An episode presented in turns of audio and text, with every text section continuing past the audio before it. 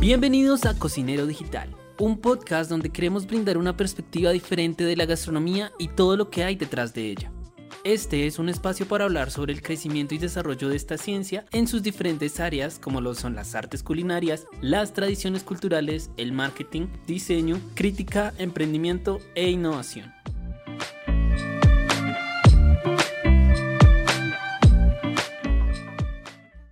Bienvenidos a este podcast donde nos conectamos con aquellos chefs, cocineros, estudiantes, consultores, creadores y emprendedores buscando entender de una mejor manera la industria gastronómica. Mi nombre es Yamit Muñoz y quiero partir de este espacio brindarte herramientas de la mano de expertos para que día a día puedas crecer profesionalmente y desarrollar esa idea de negocio que tienes en la cabeza. El día de hoy tenemos la oportunidad de contar en Cocinero Digital con Heinz Wood. Él es chef, educador, divulgador, conferencista, consultor e investigador gastronómico. Además, Heinz, tú eres creador de contenido. Bajo tu proyecto de ciencia y cocina has logrado tener un grandísimo impacto en medios digitales, generar una gran comunidad con todo lo relacionado a la gastronomía y a la gastronomía científica. Personalmente yo soy seguidor de tu proyecto desde ya hace algunos años. Para mí es un, en serio un privilegio poder contar el día de hoy contigo, conversar hoy contigo. Ya llevamos conversando más o menos muy levemente desde el año pasado. Por X o Y motivo no habíamos podido concretar este espacio, pero finalmente se, se nos dio la oportunidad. Créeme que para mí y para todas las personas que sé que escuchan este podcast en todos los países que ha podido llegar, es una oportunidad en serio de aprender de un referente como tú. Ya, digamos, pues dejando un poco esta pequeña introducción, voy a dejar que te presentes, que nos cuentes un poco más de tu historia, de tu trayectoria profesional, de tus diferentes proyectos y que podamos conversar sobre gastronomía científica. Bueno, muchas gracias, Yamit, por la invitación y bueno, gracias por vuestras palabras. Y bueno, y eso es cierto, yo me dedico a la a la creación de contenido eh, desde un punto de vista educativo, en lo que se habla de la gastronomía científica, que ya entraremos en ese tema. Bueno, soy Heinz Wood, eh, soy bueno, descendiente alemán, actualmente vivo en Chile y, o sea, toda mi vida he sido cocinero, o sea, he estudiado esta carrera, la carrera de la administración gastronómica y durante aproximadamente casi 20 años eh, me he dedicado a esto, lo que al trabajo dentro del rubro gastronómico. Empecé, empecé como todos, eh, estudiando la, esta carrera y trabajando en diversos restaurantes, eh, partiendo desde ayudante eh, hasta cocinero de línea, chef de partido, subchef y hasta chef ejecutivo. O sea, seguimos toda esa línea. Y era obviamente una, un área que me fascina, un área que me apasiona, más que nada por eso estamos aquí pero toda mi vida he sido muy curioso y si algo que me encanta a mí es el estudio. Y a mí me encanta entender las cosas un poco más allá. Eh, siempre en mi hogar, desde que tengo uso razón, a los cinco años, yo aprendí a leer a muy temprana edad. Y la única manera de dejarme tranquilo era con libros. Y tuve la suerte de que en mi casa habían muchos libros ahí de biología, de química y de física. Eh, mis padres no son del área científica, pero sin embargo estaban todos esos libros disponibles en la casa, ya que tener un poco cultura nunca está de más. Y yo me entretenía mucho leyendo esos libros, eh, simplemente los digería y me fascinaban. Y cuando entré a estudiar la carrera, yo ya a los nueve años tenía muy claro que quería estudiar esto. Eh, cuando empecé a ya mis primeros estudios, las primeras clases, los primeros talleres, todas mis preguntas eh, estaban relacionadas al por qué los alimentos y un, y un momento que marcó el hito de, mi carrera, el hito de, de esta unión de ciencia y cocina, fue cuando mi profesor, estamos en la clase de los huevos pochados, que eso es algo que muchos conocemos, es una técnica que si bien es fácil, pero tiene un poco de técnica, tiene una técnica ahí que para lograr bien este huevo. Y mientras nos enseñaba a usarlo, eh, la técnica, eh, yo el profesor decía, bueno, calienten el agua, no más de 80 grados, 85, y agreguen vinagre, depositen el huevo y lo van a ver cocinar. Y perfecto, salió bien el huevo, pero yo pregunté, bueno, profesor, una consulta, ¿y por qué el vinagre va en esa agua? Eh, y no me supieron responder. Porque me decían que era importante para que funcionara la receta, porque si este ingrediente no funcionaba, o sea, muchas cosas para dejar un poco callado a este, este estudiante que era extremadamente curioso y, y preguntón. Y bueno, desde ese momento no me decepcionó mi profesor, pero sí me decepcionó la respuesta. ¿Y qué tuve que hacer yo? Bueno, encontrar la respuesta por mi cuenta. Así que fui a la biblioteca, empecé a ver los libros, pero todos los libros te decían la receta para hacer este huevo. Nadie te explicaba por qué tenía que haber vinagre. Yo siempre decía, bueno, ¿qué pasa si no va el vinagre? La receta no va a funcionar. Todas esas cosas me las cuestionaba. Hasta que en algunas conversaciones con mi madre, ella me recordó los libros que tenía, que teníamos, y volví a ellos. Y ahí fue donde encontré la respuesta en un libro de química, donde no hablaba directamente del huevo pochado, sino hablaba de la, directamente de la interacción entre proteínas y ácidos. Y ahí está la respuesta, porque decía que cualquier eh, elemento ácido añadido a un entorno este, acuoso iba a acelerar la coagulación proteica o la desnaturalización proteica. Y eso en palabras muy sencillas para un cocinero significa que el huevo va a coagular antes. Y cuando coagula antes es que te queda de buena manera, de buena forma, bien redondo. Entonces eso hizo un clic en mi mente y me dije que, vaya, todo un mundo entender cómo funcionan los alimentos. Y desde ese día me dediqué solamente a investigar y a experimentar. Y preguntaba todo y lo cuestionaba todo, hasta lo que somos hoy en día.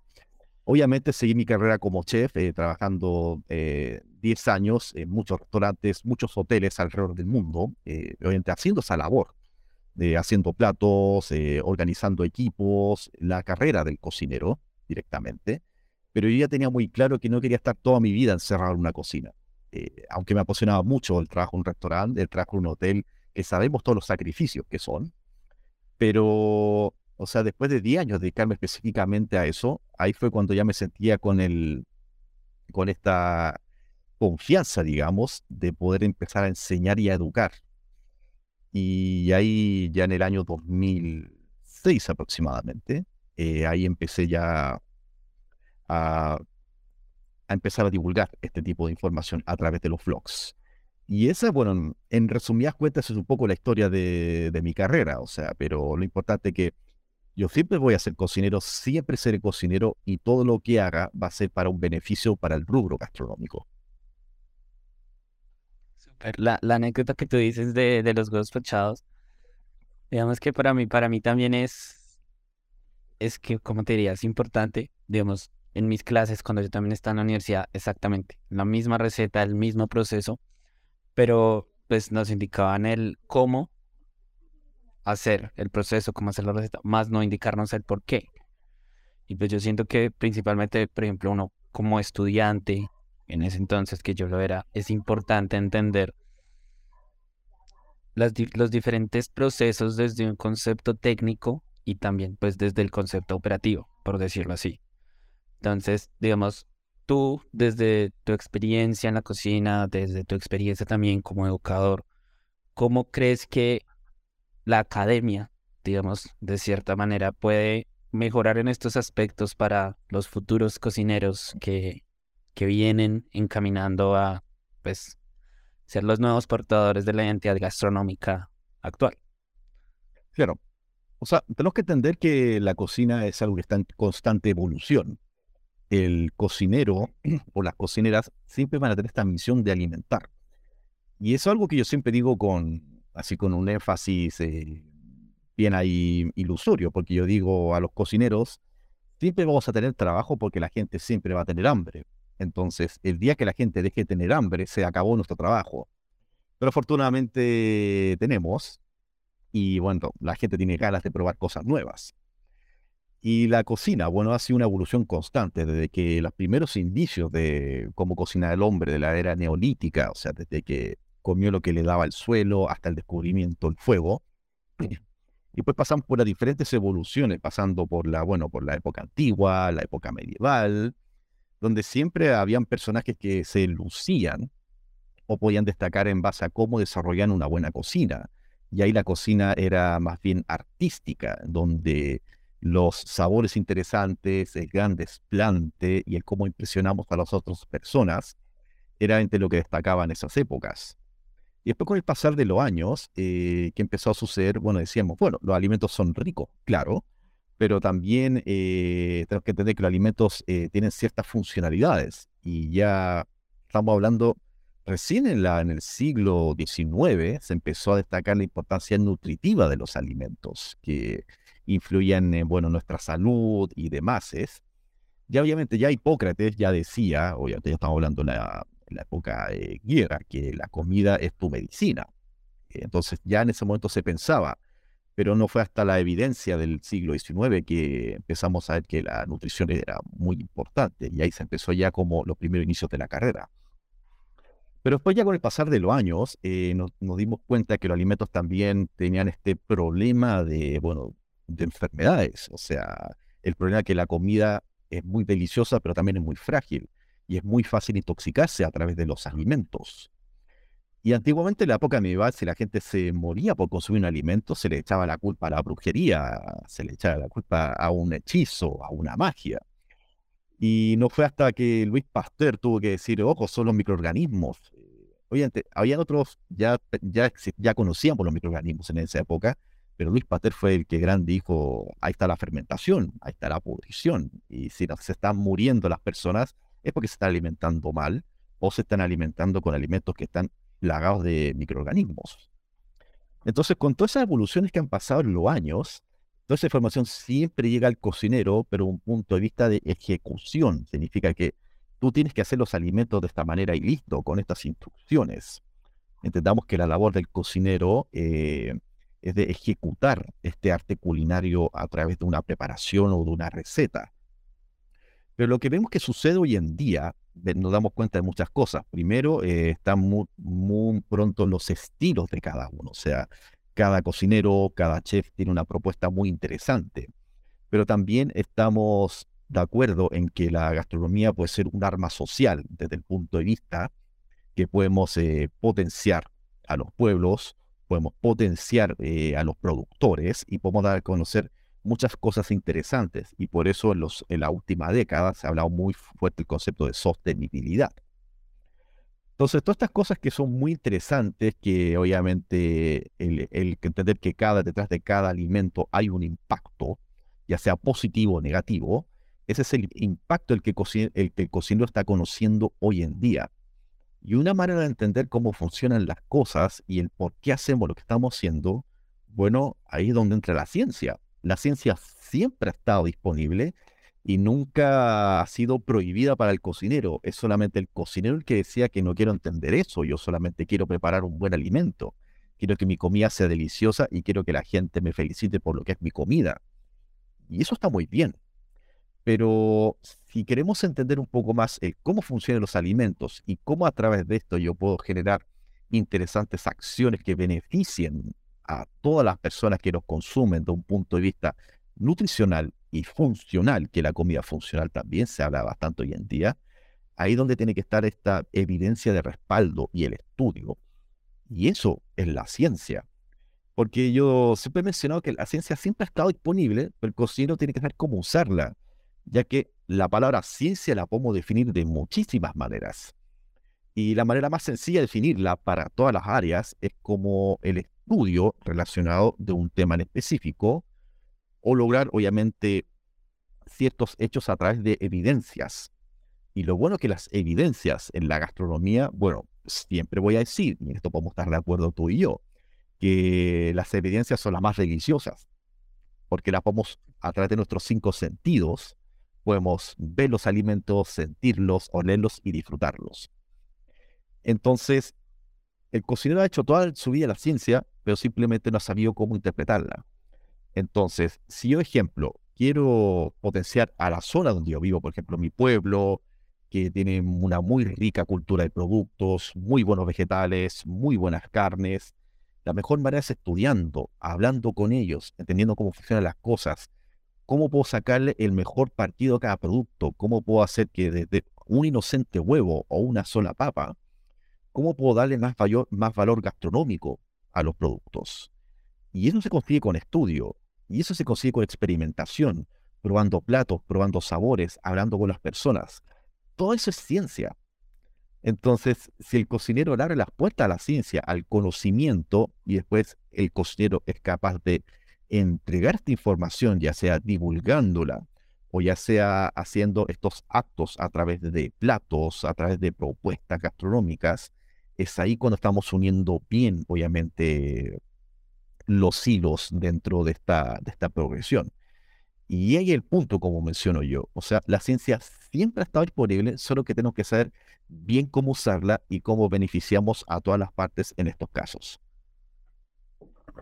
Todo lo que mencionaste, algo que, digamos, es muy importante para mí rescatar es la manera en la que tú indicas cómo la, digamos, los alimentos tienen un impacto, principalmente, digamos, en la parte de, lo que tú hablas de gastronomía científica, ciencia y cocina, tienen un impacto en los cinco sentidos que nosotros tenemos y de la manera como, digamos, estos se relacionan con los diferentes alimentos. Algo también que yo aprecio mucho de tu contenido, como te digo, yo soy seguidor desde hace ya algunos años, es que cuando tú compartes, digamos, pues todas las explicaciones, todos los datos, no lo haces únicamente para las personas propias, digamos, del gremio de la cocina, sino lo haces para el público en general, que el público en general entienda estos comportamientos, estas interacciones. Por ejemplo, estaba viendo un video que tú compartiste sobre eh, el colágeno en las carnes y los tiempos de cocción o sobre la reacción de Maillard y la caramelización de azúcares. Entonces, darle a la persona que, digamos, no tiene los conocimientos, por decirlo así, técnicos, digamos, de la gastronomía, pero pues que igual cocinar es algo que todos hacemos tres veces al día, comer es algo que todos hacemos mínimo tres veces al día idealmente. Entonces tú, por decirlo así, tu contenido es muy digerible para todos, ¿sí? Por, decirlo, digamos, de, de una manera un poco más práctica. ¿Cómo tú inicias en este proceso de la divulgación gastronómica? O sea, ¿cómo fue ese proceso de la divulgación de la gastronomía científica en específico? Bueno, o sea, más o menos volviendo a la historia de, de, que yo tuve que encontrar mi respuesta a través de los libros, eh, yo ahí no conocía, obviamente, la, a ciertos autores, porque era, por ejemplo, en esa época, bueno, había acceso a Internet, sí, pero no tan bueno como es hoy en día con toda la información. Y, y después yo, hablando con muchos de mis profesores de, del área que eran de ciencias aplicadas, ellos me decían, mira, yo conozco un autor que puede que te guste y que habla esto de que te gusta a ti, que la función de los alimentos. Y ahí ahí me revelaron el nombre de Hervé que es este químico francés. Y yo empecé a buscar sus libros y me abrió un mundo nuevo, de, en, base a la, en base a la literatura, donde una persona eh, pensó en esto, en cómo eh, funcionan los alimentos y cómo ese conocimiento puede beneficiar a todas las personas en la gastronomía. Y ahí empecé a investigar todo ello y eh, obviamente me encontré un mundo nuevo o sea, una vez más, con todos estos libros, con todos los papers y demás. Llegó un momento donde tenía demasiada información en mi cabeza. ¿Y qué hacía yo? Bueno, ahí con las personas que yo trabajaba, donde ahí ya estaba a cargo de, equipos de, 20, 30, 50 personas. Eh, en los trabajos directamente en la cocina, yo les, yo les decía, bueno, ojo con esto, por ejemplo, que se te va a oxidar. Eh, hazlo de esta manera para que te quede más crujiente. O sea, todo les daba un motivo. Y ahí me empezaron a decir la enciclopedia andante, donde a todos les tenía, les tenía una respuesta o un fundamento. Y ahí empecé a ser reconocido en el rubro, bueno, en, propiamente en el país que trabajaba, en esos momentos Chile. Y después llegó un momento donde mi cabeza me dolía tanto, pero era solamente por la cantidad de información que tenía en la mente, porque yo decía, creo que sé mucho, pero no sé cómo poder entregarlo, porque en mi trabajo, en ese momento, claramente, o sea, no puede estar educando todo el día porque había que hacer una producción, o sea, había que hacer un evento, había que eh, hacer la carta al restaurante. Entonces, el tema era ese. Entonces, ¿qué tuve que hacer? Bueno, empezar a compartirlo. Y ahí fue donde dedico los blogs primero, en esa época. Estaba hablando del 2006. Y ahí creé, porque no existían las redes como ahora, como Instagram o TikTok. Eh, creo que YouTube, no sé si recién había empezado, pero era desconocido para mí. Pero ahí empecé con los blogs en ese momento. Y los blogs me gustaba la plataforma porque uno escribía y demás. Y ahí empecé mi primer blog, que es el blog I'm Chef, y donde yo compartía este tipo de datos, donde uno buscaba mi blog y no era un blog gastronómico común y corriente, porque si uno buscaba blogs de gastronomía, eran de recetas. Pero ahí eh, lo que yo hacía era compartir información, más o menos como lo comparto hoy en día, pero de una manera más escrita, haciendo experimentos eh, y demás. Y ahí me empezó a ser un poco más conocido. O sea, de ahí me contactaba a México, me contactaba a España, universidades para pedirme autorización para usar mi material. Y yo decía que estaba más que encantado. Y después así fui evolucionando con las redes, abrí mi primer canal de YouTube en esa época, donde si tú lo buscas, no lo vas a encontrar porque obviamente ahí era muy joven y algunos vídeos que me dan un poco de cringe, pero bueno, eh, así, así empecé todo esto. Y después, bueno, ya en ese momento era profesor yo, y, o sea, tenía mis alumnos ahí de gastronomía. Y bueno, yo aprende mucho con los alumnos y los alumnos te, te actualizan un poco las tendencias actuales y ellos me mostraban, bueno, Facebook, me mostraban Instagram, y yo entré a las plataformas eh, para decir, bueno, creo que aquí también puedo compartir un poco más las cosas. Y ahí fue donde empezó todo esto. Pero, si que yo, cada vez que yo hacía charlas o seminarios que me invitaban mucho en ese momento, porque me invitaban simplemente como experto gastronómico, no me invitaban como experto en el área, obviamente, científico-gastronómica, ya que en esa época aún no se hablaba de la gastronomía científica, se hablaba más bien de la cocina molecular o gastronomía molecular. Y era así como yo lo comentaba, no como el concepto de altas técnicas de vanguardia, sino como el conocimiento de la función de los alimentos con un beneficio gastronómico. Y entonces, lo que me pasaba en todos los seminarios, cada vez que yo daba una explicación, la gente me decía que, que a mí me entendía, porque lo explicaba de una manera muy sencilla. Y yo creo que todos tenemos un superpoder en esta vida, y yo creo que humildemente, posiblemente el mío, es que es eso. Yo tomo esta información que es muy compleja, que es muy complicada, y la puedo entregar de una manera que se pueda entender para todas las personas, y personas que no sean expertas en la área lo van a entender bien. Eh, ya que yo también como pedagogo, porque también eh, tuve mis estudios en pedagogía, hay uno entiende que todas las personas aprendemos de manera diferente. Entonces yo decía, bueno, quiero abarcar al mayor grupo de personas para que se entienda mi mensaje, se entienda mi contenido, se entienda lo que yo quiero mostrar. Y así fue, empezó como a darse esta evolución. Obviamente cuando uno entra en redes, uno tiene que entender cómo funciona, cómo es el lenguaje, eh, cómo la gente quiere ver el contenido. Entonces yo fui evolucionando en conjunto con eso. Hasta ya... Y cuando lo logré madurar recién esto fue aproximadamente hace tres años atrás cuando empecé ya con los primeros videos de esta manera, ya que estamos hablando tres años atrás, o sea que fue un poco antes de la pandemia, donde ya había el contenido audiovisual era muy valorado, a la gente le gustaba mucho, y ahí yo empecé a hacer eso.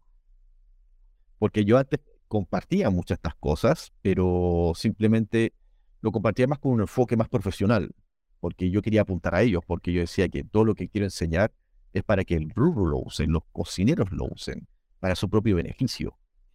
Y me daba cuenta que así, gente de casa, así cocineras de la casa, cocineros amateurs, o sea, aficionados por la parrilla, por los asados, eh, me agradecía mucho por el contenido que entregaba, porque decían que me entendían. Y decía, genial, ahí fue cuando la persona, llámese, la persona no profesional culinaria, me empezó a seguir bastante. Y bueno, y ahora hoy en día tenemos esta, esta pequeña gran comunidad eh, donde somos, eh, somos, bueno, millones en las redes, o sea, siendo muy honesto, pero es gente que, que tiene eso, que quiere saber las cosas, quiere entenderlas y quiere usarla para su beneficio, ya sea de mejorar sus recetas, mejorar sus productos o simplemente esa pizca de curiosidad que todos tenemos hoy en día ya que en esta era que estamos, que es del Big Data, que hay demasiada información en las redes, es difícil creerles a muchos, ya que muchos están divulgando sin bases. Y yo dije, bueno, no quiero ser como ellos, porque si hay algo que odio yo son las fake news, son las desinformaciones, yo combatía mucho con esas cosas. pero obviamente Internet es un monstruo muy grande que hay que saber cómo domarlo. Entonces yo como me fui a esta área donde yo digo todo lo que yo menciono, es porque tiene un respaldo, tiene una evidencia, o lo experimentado, o las tres anteriores la he realizado, ahí es cuando me da esa seguridad de compartirlo haciéndolo de esta manera. Entonces, desde que empecé con los blogs 2006 hasta hoy en día, ha sido un camino de mucho aprendizaje, de saber cómo es, correcto divulgar, cómo uno puede entregar la información y cómo mantener esa, obviamente, esa cuota de honestidad, de carisma, de humildad, porque más que nada así es como la gente agradece el, el conocimiento. Y eso es algo que por fortuna se me ha dado naturalmente y solo con este fin de educar, ya que para mí es una, es una arma valiosa el poder educar a todas las personas y sobre todo en este lenguaje español que hablamos tú y yo, ya que sabemos que mucha de la buena información está en otros idiomas, principalmente en inglés, y lamentablemente no todos pueden tener acceso a eso. Pero creo que ha sido, por un lado, como me son muy fáciles los idiomas, ya que hablo cuatro lenguas, eh, tomé esta información compleja de todos los lados y la estoy obviamente entregando a este lenguaje, principalmente Latinoamérica, donde he visto una muy buena respuesta y me gusta saber que a la gente le gusta. Entonces, ese es el tema relacionado sobre la divulgación que hago yo. Creo en serio que, que toda la divulgación que tú haces es de mucha utilidad. Como te digo, yo muchos de, de, los conceptos y de los consejos que tú pues brindas mediante los videos, principalmente yo, yo te sigo en TikTok, los he aplicado en mi vida profesional y es muy grato, en serio, para uno entender el porqué de las cosas, entender, como tú lo dices, la, de los, la funcionalidad de los alimentos aplicada a la gastronomía. Quiero ya desde pues, tu experiencia, ya hablando un poco más técnicamente desde la parte, digamos, científica, ¿cómo tú defines la gastronomía científica? Porque, digamos, en gastronomía hablamos de temperaturas, hablamos de química, de nutrición, etcétera. ¿Cuál es la definición que tú nos puedes dar a todas las personas que te estamos escuchando en este momento? Bueno, o sea, eh, yo siempre digo, en todo, en todo hay una evolución. Entonces, partamos de lo, de lo inicio. Desde que se acuñó el concepto de gastronomía molecular, que fue lo primero, estamos hablando de los años, a fines de los años 70, inicio de los 80, fue este concepto que, acuñó eh, Nicholas Curti, que era un astrónomo, o sea, con de la astronomía, junto con Hervedis, que era este químico, que, que lo que le unía a ambos, que eran, les encantaba la cocina, pero eran expertos en sus áreas científicas. Y con ese gusto por cocinar, eh, lo unieron con su conocimiento y empezaron a crear esta, esta suerte de entender lo que pasan las cosas. Era como decía Nicholas Curtin en ese momento, en, un discurso que dio en una conferencia de astronomía. Decía, eh, o sea, qué agradable, o sea, es lamentable que sepamos la temperatura de la estrella de Venus y no sepamos lo que sucede en nuestros suflés. Y era la verdad. O sea, ya en, ese, los años 70 se hacían muchos suflés en Francia, pero nadie sabía por qué ocurrían. O sea, nadie sabía por qué crecían. Y era irónico, ya en esa época. Eh, obviamente todos podemos tener una ley de despecha, que sí, los huevos crecen por volumen, pero nadie da una información un poco más sencilla. Y tuvo que decirlo Herbedi diciendo que, bueno, es vapor de agua. No hay nada más sencillo que el vapor de agua que sale de los huevos y que es atrapado por esta red de proteicas de los huevos. Así de sencillo. Nadie te lo explicaba de esa manera. Y así fue como empezaron a acuñar todos estos seminarios. Y en ese momento la gastronomía molecular, que así se acuñó, se definía como el estudio de los alimentos, antes, durante y después de su cocción. Así se denominaba. Y después la palabra fue evolucionando con el tiempo, ya que se hablaba mucho de la cocción de los alimentos, y cuando hablamos de cocción es que estamos hablando de aplicar temperatura. Pero ahí nos olvidamos de un área importante, ya que en, en el área culinaria no todo tiene cocción. También hay elementos que no requieren cocción, ejemplo, una ensalada, un ceviche, un ceviche que sabemos que el jugo limón es una desnaturalización, no es una cocción. Entonces ahí la palabra tuvo que actualizarse. y después, bueno, gracias a la, bueno, a la, a la fiebre frenadería que estamos hablando en el año 2000, eh, ahí se reacuñó este concepto, ya que la gastronomía molecular pasó a ser la cocina molecular. Ya es una ejecución, ya es ejecutar este arte. ya que la gastronomía molecular te entrega la información, o sea, ejemplo, el uso de gelificantes, el uso de aditivos. Ahí fue donde se popularizó el uso del agar, de las esferificaciones, las espumas y demás. Y la cocina molecular es la ejecución de eso. Entonces ahí está la gran diferencia. La gastronomía molecular es el estudio de los alimentos y la cocina molecular es la ejecución de este culinaria con el conocimiento de la gastronomía molecular. Porque si la gastronomía molecular te dice hacerlo de esta manera, la cocina lo ejecuta directamente.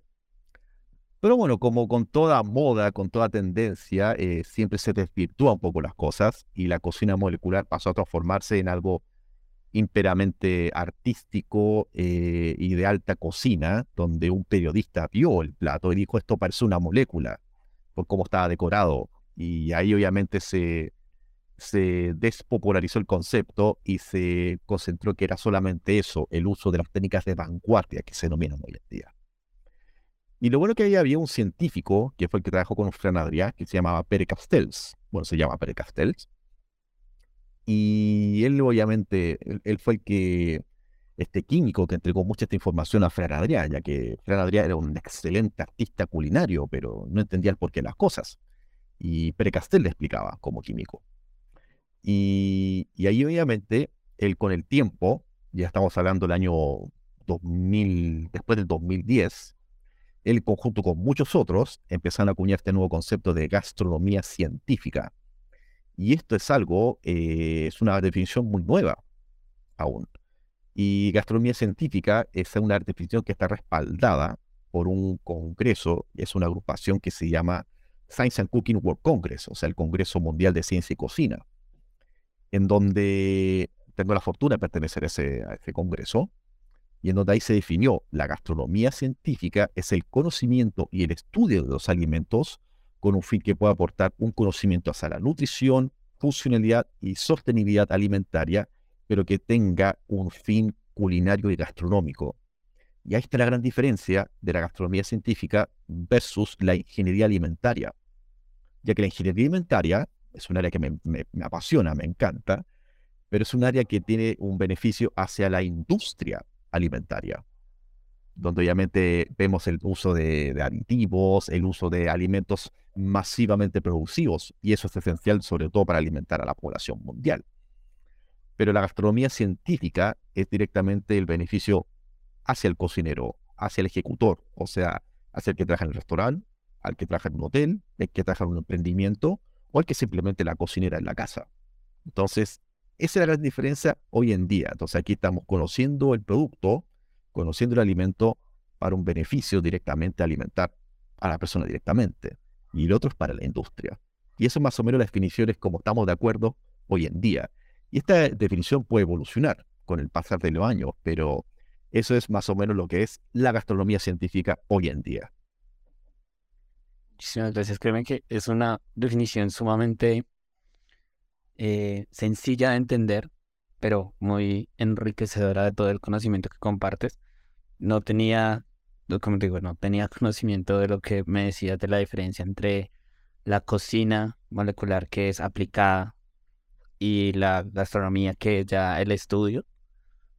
Entonces, en serio, en serio, es de mucho provecho el conocimiento que me brindas te quiero preguntar ya desde tu, experiencia propia en la cocina, ¿hacia dónde crees que van las tendencias gastronómicas de aquí a 10 años, desde tu perspectiva profesional? Mm, bueno, lo, bueno, lo que está ocurriendo actualmente, sobre todo en la mente de las personas, es que, una vez más, todo lo que hacemos tiene un impacto y ese impacto eh, es tanto positivo como negativo.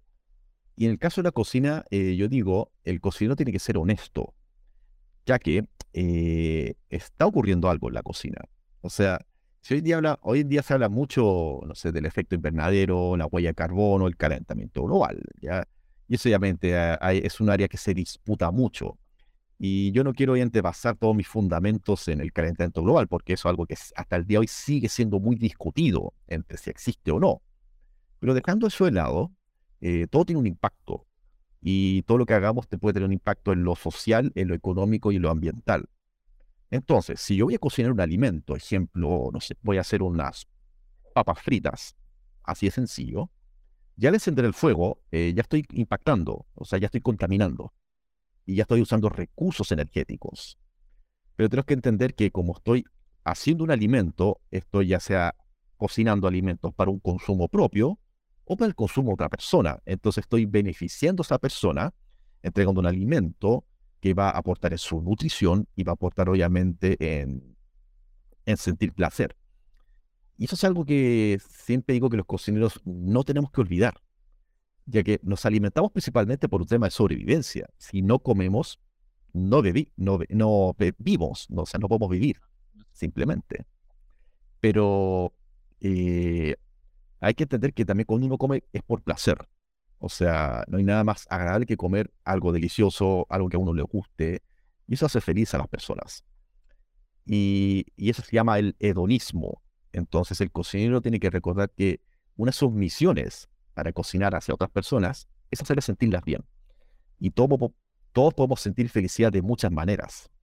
Entonces es unir todos esos conceptos, pero una vez más, volviendo a la honestidad de que estamos haciendo un impacto. O sea, hay que ser claros de que la, en la cocina, como todo lo que ocurre en esta vida, es luz y sombra.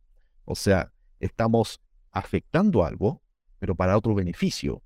O sea, por eso hoy en día, ejemplos, habla mucho este concepto de, de no sé, de, de animales. O sea, si yo quiero comer carne, tiene que morir un animal. Y esa es la verdad, pero así es como ha sucedido en estos, eh, estas decenas de miles de años atrás. El tema de la caza, el comer carne los transformó en seres humanos hoy en día. Y yo digo, no hay que olvidar que la ciencia también respalda de que, o sea, aunque yo saque una planta del suelo, estoy matando al suelo estoy matando al árbol, porque los vegetales también tienen vida y es algo que estas corrientes del veganismo no lo quieren reconocer, simplemente. Y es la dura verdad, porque si yo quiero crecer un tomate, tengo que acabar con el suelo, tengo que acabar con la microbiota del suelo. No hay que olvidar que los microorganismos tienen vida. Entonces yo cuando estoy horneando un pan, estoy matando muchas vidas, lo quiera o no. Entonces, hay algo que entender es que todo alimento eh, puede tener obviamente un trasfondo que tal vez no sea muy agradable conocerlo. Pero yo, yo digo mucha honestidad y el cocinero tiene que ser consciente de esto. Si nos sentáramos a comer un plato y pensáramos en todos los problemas que hay para hacer ese plato, es que ninguna persona comería nada. O sea, solo tomar agua ya tiene un impacto en donde estoy quitándole el agua a otra persona. Estoy quitándole el agua a, otra, a otro ser vivo, a una planta. Entonces, eh, siempre siempre yo le digo al cocinero, tiene que saber dónde está la comida y dónde están los alimentos situados, ya que esto es un hecho. Lo moral, porque hoy en día se habla mucho de la moralidad, que la ética, pero lo moral es para las personas, no es para la comida. Cuando un alimento, o sea, cuando un ejemplo, un animal es comida, es que pasa a ser comida y ya no tiene ética, ya no tiene moral. No le puedo asignar la moral a un alimento, ya que no tiene cómo defenderse. La moral es para las personas. Y nosotros como personas podemos elegir qué comer y qué no comer. Pero la, la moral se termina cuando yo le digo a otra persona qué tiene que comer y qué no tiene que comer. Entonces el punto es ese. Es entender cómo funcionan estos conceptos y lo, para mí lo más importante es que el cocinero tiene que estar preparado. O sea, por eso es lo que hago yo hoy en día. Yo al cocinero le entrego toda esta información de gastronomía científica para que sepa cómo funciona su alimento y cómo defenderlo pero también el cocinero tiene que saber lo que ocurre a su alrededor y saber que lo que está haciendo es más beneficios que problemas. O sea, estaré obviamente dañando un poco el suelo, pero después voy a saber cómo retornar ese favor al suelo, ya sea haciendo reciclaje, eh, evitando el food waste, eh, reciclando el agua, eh, o informando a las personas de lo sostenible que puede ser su alimento. Entonces, es súper importante que el cocinero pueda manejar todos estos principios básicos esenciales, no para que se vuelva un activista, sino para que sepa que a través de sus alimentos puede entregar toda esta información, pero sin olvidar que la, gente lo que más quiere al comer es pasarlo bien, pasar un buen rato y disfrutar. Entonces, si me preguntas, eso yo creo que va a ir pasando con el año. O sea, cada vez vamos a ser más conscientes de lo que hagamos, pero también la conciencia tiene que estar unido hacia este beneficio a ambas partes. O sea, donde uno se beneficia, la persona que consume se beneficia, y donde minimicemos el impacto o sepamos cómo, retribuir lo que estamos haciendo, porque es la verdad, es la ley de la vida. No hay vida sin muerte, no hay luz sin sombra. Y tenemos que saber cómo nosotros retribuir estos casos y poder obviamente informarnos más, ya que el cocinero tiene que dejar de solamente preparar alimentos, tiene que saber el cómo interpretar sus alimentos, la historia de sus alimentos y el impacto positivo y cómo disminuir lo negativo hacia este, lo que es la preparación de sus alimentos. Súper, súper. Es, es básicamente la, la misión que nosotros tenemos para lograr esa sostenibilidad y pues poder realizar nuestras labores de, de la mejor manera con siendo conscientes, como tú lo dices, de, de todo lo que estamos haciendo y de cómo lo estamos haciendo, por qué lo estamos haciendo, para qué lo estamos haciendo y a quién o qué podemos estar afectando, decirlo de esa manera. Claro, ya se nos está acabando un poquito el tiempo, créeme que pues ya estoy, es muy amena la conversación que estamos teniendo, pero pues tenemos que seguir cierto protocolo. Eh, digamos ya para empezar, digamos, a terminar, eh, me gustaría que nos dieras a todas las personas que estamos escuchando este podcast tus tres consejos para estudiantes, para profesionales, para emprendedores que nos estén oyendo en este momento respecto a la aplicación de la gastronomía científica en la vida profesional y respecto a el entendimiento que debemos tener en general de nuestro entorno y de nuestro impacto para el desarrollo de nuestras actividades culinarias y nuestras actividades gastronómicas. Bueno, entonces, bueno, y, curiosamente eh, son tres conceptos los que siempre intento difundir ah, con todo esto. Ahora, estos tres conceptos yo siempre le digo unirlo a la ciencia. Y la ciencia, una vez más, es, eh, es, comprender el porqué y estudiar más el porqué y saber más. Una más, la ciencia también se define como conocer más de un tema específico. O sea, yo como cocinero eh, me puede encantar la panadería y la mejor manera de ser un buen panadero, bueno, es investigando mucho sobre el pan, entendiendo cómo funciona la harina, hablando con expertos panaderos, o sea, tomando clases con expertos mundiales y así uno aprende más hasta volverse experto en el área de panadería. Eso es un ejemplo. Entonces, a través de ese ejemplo, ahí están mis tres consejos. El primer consejo es la humildad eh, sabemos que en el rubro, o sea, yo digo en todos los trabajos, en todas las profesiones, siempre va a estar este concepto de soberbia, diciendo yo soy mejor que tú. Lamentablemente en la cocina, eh, como nosotros hacemos un producto, hay mucho más con lo cual basarse en la soberbia. Porque dice, ah, mi plato quedó mejor que el tuyo, yo cocino más rico que tú, el lo mío más delicioso, o a mí me reconocen más que tu trabajo. O sea, eso es lamentable en el rubro, la soberbia. Y la soberbia solamente eh, simplemente degrada al profesional, como menciono. Y yo como siempre digo, todos somos buenos en algo y todos, a todos nos puede faltar saber más. Y al ser bueno en algunas áreas, no podemos ser los buenos en todo. Entonces yo siempre pongo mi ejemplo personal. O sea, mi área es la gastronomía científica, claro. Yo también soy cocinero y mi área más especialidad en la cocina, bueno, en la cocina más salada. Y la pastelería me encanta y yo puedo hacer buena pastelería, pero no soy un experto en la de la pastelería.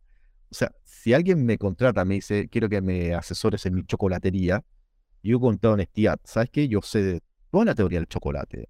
Yo sé cómo templar un chocolate, pero no soy el experto en indicarte, en decir, tienes que hacer chocolate de esta manera, o los bombones o las tabletas de esta manera. Yo prefiero traspasarle esa, esa responsabilidad a alguien experto en chocolatería porque no es solo conocer cómo funciona, es tener toda esta, esta obviamente destreza práctica, porque es la manera de demostrar que uno es bueno en chocolatería. Entonces, es entender en qué somos buenos y en qué podemos aprender, porque la humildad nos permite aprender más y reconocer cuándo sé y cuándo no lo sé. O sea, a mí cuando me hacen preguntas hay algo que no lo sé, eh, yo digo con mucha honestidad, ¿sabes que no lo sé? Pero yo no me quedo con eso, yo digo, no lo sé, pero te lo voy a averiguar. Y el no lo sé es la palabra que la ciencia más le gusta, ya que eso motiva a que aprendamos más, a que investiguemos más. Entonces, eso es súper interesante. Así que primer consejo, mantenerse humildes y obviamente y siempre ir progresando en esa humildad. El segundo consejo es ya una sana discusión. ¿Qué significa eso? Y esto ya vamos a la parte más práctica en la cocina. Eh, porque muchos nos regimos por recetas. Claro, o sea, cuando entramos a estudiar, aprendemos recetas. Y la receta están las técnicas. Y están los ingredientes. O sea, la unión de ingredientes y técnicas forman una receta. Y obviamente podemos ver que en las recetas hay ciertos ingredientes. Pero yo siempre digo al cocinero, discutan. O sea, debatan. No, no creamos que las recetas son absolutas porque hoy en día sabemos que perfectamente podemos encontrar ingredientes alternativos o técnicas alternativas. Pero si hacemos cambios es porque queremos mejorar el producto o queremos innovar en el producto, ya que las grandes recetas de hoy en día han sido porque alguien dijo, alguien cuestionó la receta y dijo, ¿saben qué? En vez de agregar aceite, voy a agregarle mantequilla. Y logró una galleta sublime, por darle una idea. O alguien dijo, ¿sabes qué? En vez de cocinarlo 20 minutos, voy a cocinarlo 15 y logró un brownie que es mucho más cremoso. Entonces, gracias a esas discusiones o a esos cuestionamientos que tenemos los cocineros, es que se han logrado grandes cosas. Pero yo siempre digo, hagan el cuestionamiento con una evidencia y con un fundamento. Porque si yo estoy diciendo que algo puede ser cambiado, es porque tengo la seguridad o lo voy a experimentar. Y si después de experimentar me doy cuenta que no es bueno, bueno, cuestionémoslo de otra manera. Pero si después de experimentar me di cuenta que el resultado es positivo, o sea, mejoró el plato, mejoró la experiencia o logré algo muy interesante, bueno, eso compartirlo. Ya que sabemos que ya no hay grandes secretos en la cocina, solo hay cosas que no mencionan. Pero es importante que entendamos eso y que dejemos de creer que todo es absoluto, que las recetas son absolutas, que son intocables. Porque obviamente hablamos mucho de tradiciones, y eso está bien, pero la gracia es que si hacemos cambios en lo técnico o en los ingredientes, no perdamos la identidad. Y eso es súper importante. Y es lo que le ha permitido a muchos países eh, crecer culturalmente en su gastronomía. Así de sencillo. Y no pierden su identidad. Entonces, eso es lo segundo. Y el último gran consejo que creo que es el más importante es la diferenciación. ¿Y eso cómo lo explico? Eh, y eso una vez más lo centramos hacia el que estudia la cocina. Porque cuando uno toma la decisión de estudiar, mm, ya seamos eh, obviamente cocineros o cocineras, queramos ser pasteleras, queramos ser eh, grandes chocolateras, confiteras, asadores, etc. Simplemente uno tiene que buscar diferenciarse del resto. ¿Por qué motivo? Cuando estamos estudiando la carrera, a todos nos enseñan lo mismo. A todos nos enseñan a pelar una papa, a hacer un bizcocho, a hacer limpio nuestro trabajo. Entonces, automáticamente somos iguales a decenas de miles de cocineros que hay alrededor del mundo más o menos todos sabemos lo básico, lo esencial. Pero si yo quiero destacarme entre el resto, decir quiero ser diferente o quiero lograr el éxito de otra manera o lograr la felicidad, la mejor manera es diferenciarse. Porque primero todos aprendemos lo básico. Es como cuando uno estudia música. Cuando estudiamos, uno estudia música, aprende las notas básicas. Aprende del do al sol y después cómo tocar instrumentos. Pero después recién de aprender lo básico, es de recién uno después puede empezar a componer. En cocina lo mismo. Todos aprendemos de recetas, aprendemos de las directrices que nos dan nuestros docentes, y después uno ya pues es capaz de rediseñar o crear su propia propuesta. Pero para hacerlo, primero tenemos que entender lo básico. Entonces, si yo quiero diferenciarme, quiero tengo que saber en qué área diferenciarme. Y eso es lo bonito que está sucediendo hoy en día en el área de la cocina ya dejamos de ser vistos solo como cocineros simples. La cocina se está comparando con la medicina hoy en día. Que cuando uno estudia medicina, o sea, uno quiere ser doctor o doctora, obviamente, todo aprende la medicina general básica, cómo funciona el cuerpo humano. Y después uno elige su especialidad. O sea, un médico va a decir, perfecto, quiero ser oncólogo, o quiero ser kinesiólogo, o quiero ser cardiólogo. O sea, están las diferentes especialidades. En la gastronomía es lo mismo explotamos una cocina básica y después uno elige, quiero ser experto en pastelería, quiero ser el mejor en los chocolates, quiero ser el mejor del mundo en macarrones, quiero ser un panadero, quiero ser el más experto en el asaduría de carnes, en alimentos vegetales. O sea, y la mejor manera es tomar el camino correcto y enfocarse en esa área. Y una vez más, es usar ciencia. ya que la ciencia es estudiar más, comprender más, hasta volverse experto. Y si yo quiero ser, como dije al principio, el mejor panadero, es que tengo que tomar toda esa ruta de conocer mal ingrediente, de practicar muchos tipos de panes, viajar alrededor del mundo, conocer diferentes panaderías, trabajar con muchos expertos hasta que uno va a ser capaz de formar su propio estilo en la panadería. Y ahí uno ya es condecorado como experto en la panadería, pero fue gracias a que partió siendo cocinero y ahora es un experto panadero. Y todos podemos topar diferentes caminos. Y esa es la diferenciación. Y es una vez más el ejemplo que hice yo. Yo tomé esta decisión de ser experto en gastronomía científica. Entonces hice toda la ruta. Partí como chef, eh, cocinando muy buenos restaurantes, muy buenas estrellas Michelin.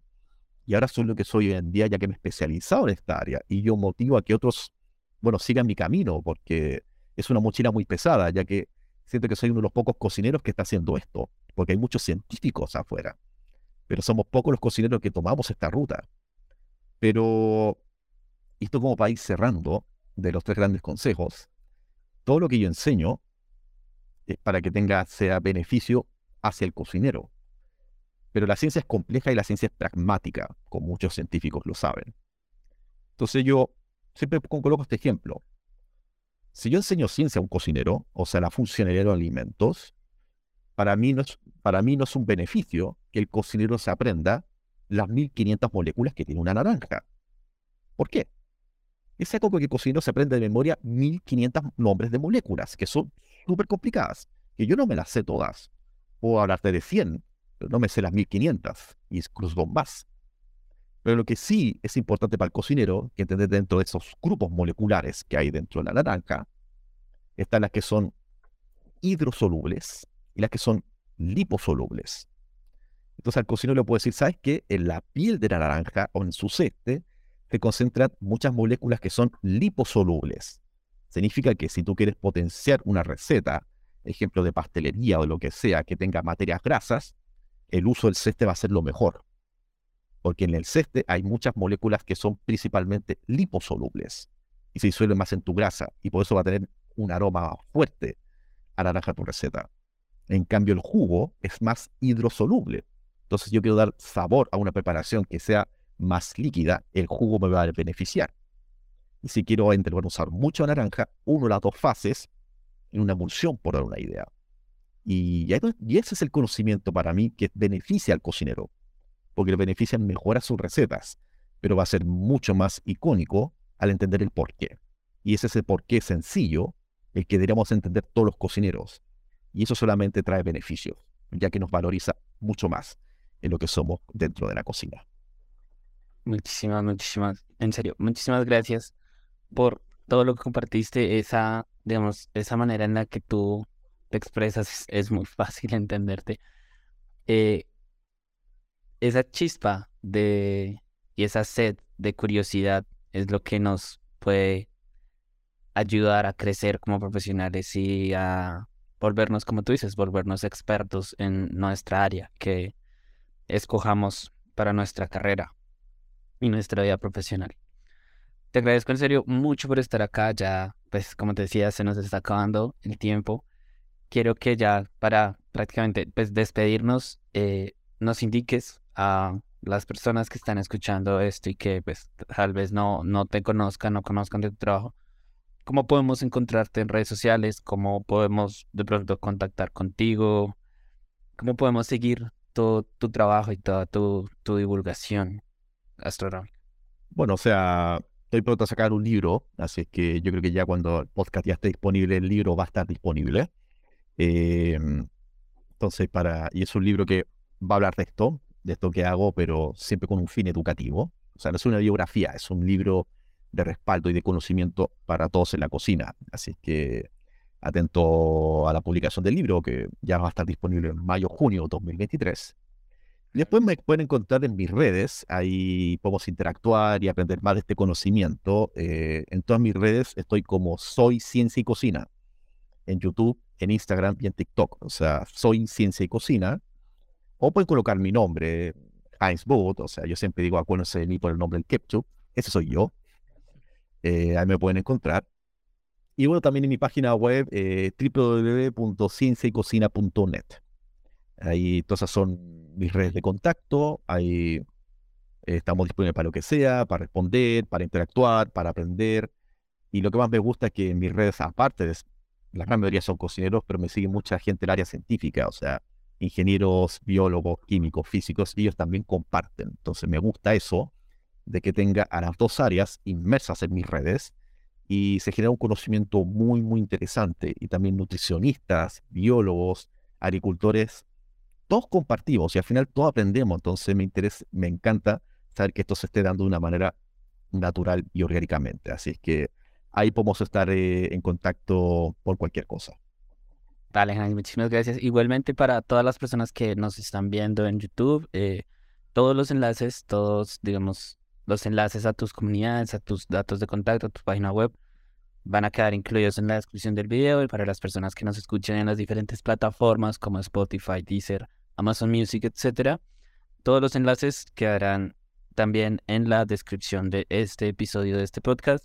Te agradezco en serio nuevamente por permitirme este espacio, por permitirnos este espacio a todas las personas que aprendemos de ti y que pues cada día queremos crecer profesionalmente y también somos curiosos y pues por eso también se generan estos espacios.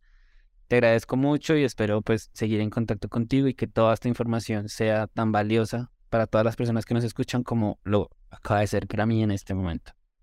Bueno, encantado. Muchas gracias por la invitación, Yamit. Y como siempre menciono, o sea, si tiene un fin educativo, ahí estaremos cooperando, ahí estaremos ayudando, ya que esto es un beneficio sostenible para todos. Así es que muchas gracias, Yamit, por la invitación y estaremos hablando pronto.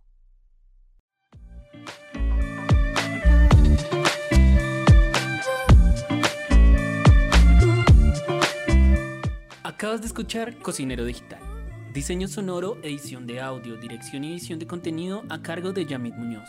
No olvides seguirnos en Spotify, Deezer, Apple Podcast y Google Podcast, así como nuestro canal de YouTube. Hasta un próximo episodio.